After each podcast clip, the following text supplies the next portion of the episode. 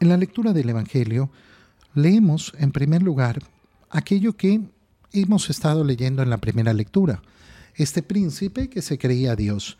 Y Jesús, ¿qué es lo que dice en el Evangelio? Yo les aseguro que un rico, que un rico difícilmente entrará en el reino de los cielos. Y se los repito, es más fácil que un camello pase por el ojo de una aguja y que, que a un rico entre por el reino de los cielos. ¿Por qué está diciendo estas palabras el Señor? Muy sencillo, porque aquel que tiene grandes riquezas en este mundo, y no solo riquezas materiales, aquel que tiene bienestar de diferentes tipos en este mundo, le da por creer que aquello que tiene es lo que asegura su felicidad. Y entonces no tiene el corazón dispuesto al encuentro con el Señor. Claro, es muy fácil imaginarnos la situación. Oye, si yo vivo en la total y absoluta comunidad, si yo tengo grandes dichas y grandes felicidades en este mundo, ¿por qué voy a estar esperando otra dicha y otra felicidad si ya soy dichoso? Ya soy feliz.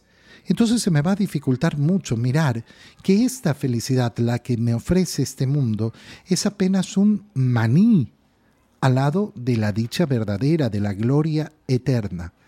A un rico entonces se le dificultará mucho más. No está diciendo el Señor que sea imposible, está diciendo que por orden natural se le va a hacer mucho más difícil.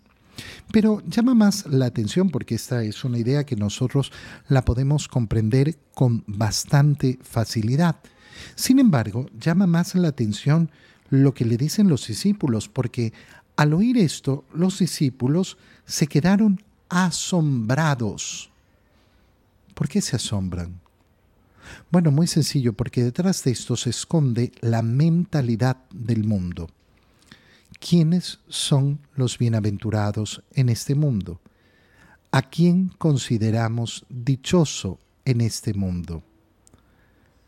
Es solo cuestión de ver dónde están las envidias de los corazones. Los corazones envidian las condiciones de santidad o los corazones envidian las condiciones de bienestar de los bienes de este mundo.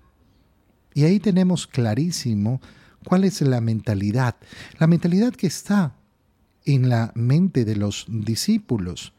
Los discípulos están pensando lo siguiente, pero a ver, si los dichosos son aquellos que tienen bienes, si, si, viven una vida de bien, no tienen que luchar, no tienen que esforzarse, no tienen que sufrir, no tienen que levantarse para ver qué van a llevar de comida a su casa en ese día. Esos son los bendecidos de Dios. ¿Cómo es que a ellos les va a costar más entrar en el reino de los cielos? Y esta, esta es una mentalidad muy fuerte, también en nuestros días como lo ha sido siempre. Si Dios me llena de bendiciones, sí, pero Dios te llena de bendiciones no porque tú seas bueno, sino porque Él es bueno. Eso es lo que la gente no logra entender muchas, muchas veces, porque siempre está pensando en el trueque, en el comercio. Siempre está pensando que recibe lo que merece, no, tú no recibes lo que mereces de parte de Dios, yo tampoco. Nosotros de parte de Dios recibimos siempre en exceso, en supremo exceso. Ahí donde ha abundado el pecado, ha sobreabundado la gracia. Recibimos muchísimo, muchísimo, muchísimo más de lo que merecemos.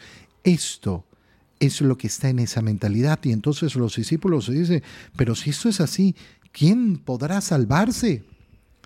Si los que pasan grandes dificultades en este mundo, eh, se ve que Dios los ha castigado en este mundo, ¿cómo es que esos van a tener más oportunidad de salvarse? No, pues. Y si los ricos, los que han sido bendecidos por Dios en este mundo, la van a tener difícil para entrar en el cielo, entonces ¿quién queda? ¿Quién podrá salvarse? preguntan los discípulos. ¿Cuál es la respuesta del Señor? Y esa respuesta es tan importante de tener clara. Para ustedes, salvarse es imposible.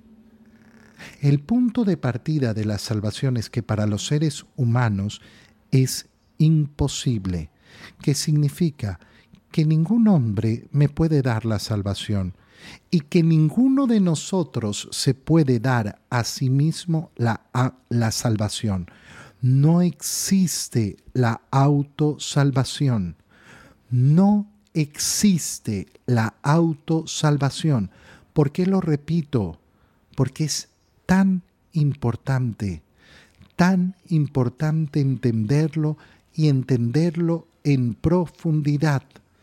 Yo no me puedo salvar a mí mismo. Y por eso el Señor continúa y dice, pero para Dios no hay nada imposible. ¿Qué significa? Que ahí donde mis fuerzas no me dan, ahí donde mis capacidades no me dan, ¿qué es lo que entra a salvarme? La gracia de Dios. Esa es la que me salva. Esa es la que me permite efectivamente acceder a la salvación. Y entonces Pedro le pregunta al Señor, bueno, ¿y nosotros que hemos dejado todo y te hemos seguido, qué nos va a tocar? Es decir, a los que te hemos creído, a los que hemos caminado tu camino, a los que hemos dejado nuestro hogar, a los que hemos tomado la decisión de tenerte como maestro. Jesús les dijo, yo, yo les aseguro que en la vida nueva, cuando el Hijo del Hombre se siente en su trono de gloria, ustedes, los que me han seguido, se sentarán también en doce tronos para juzgar a las tribus de Israel. ¿A dónde apunta el Señor? No a una recompensa en este mundo. Apunta al lugar que van a ocupar los apóstoles, en primer lugar, esos doce. Un lugar especialísimo en el juicio de Dios, es decir, en el reino de los cielos. Y todo aquel que por mí haya dejado casa o hermanos o hermanas o padre o madre o esposa o hijos o propiedades recibirá cien veces más y heredará la vida eterna, la promesa del Señor. Ay, si yo sigo al Señor, mira, bien en esta vida y estaré tranquilo y estaré bien y, todos mis problemas se solucionarán y no sufriré. No, esa no es la promesa del Señor. Si te han dicho que esa es la promesa del Señor, te engañaron, te mintieron. La promesa del Señor es la vida eterna. Por eso, muchos primeros serán últimos, que parecen los primeros en este mundo, los que gozaron de los privilegios en este mundo, y muchos últimos serán los primeros, aquellos por los que nadie daba nada en este mundo, pero que nos han aventajado. ¿Por qué? Porque se han acercado verdaderamente al Señor.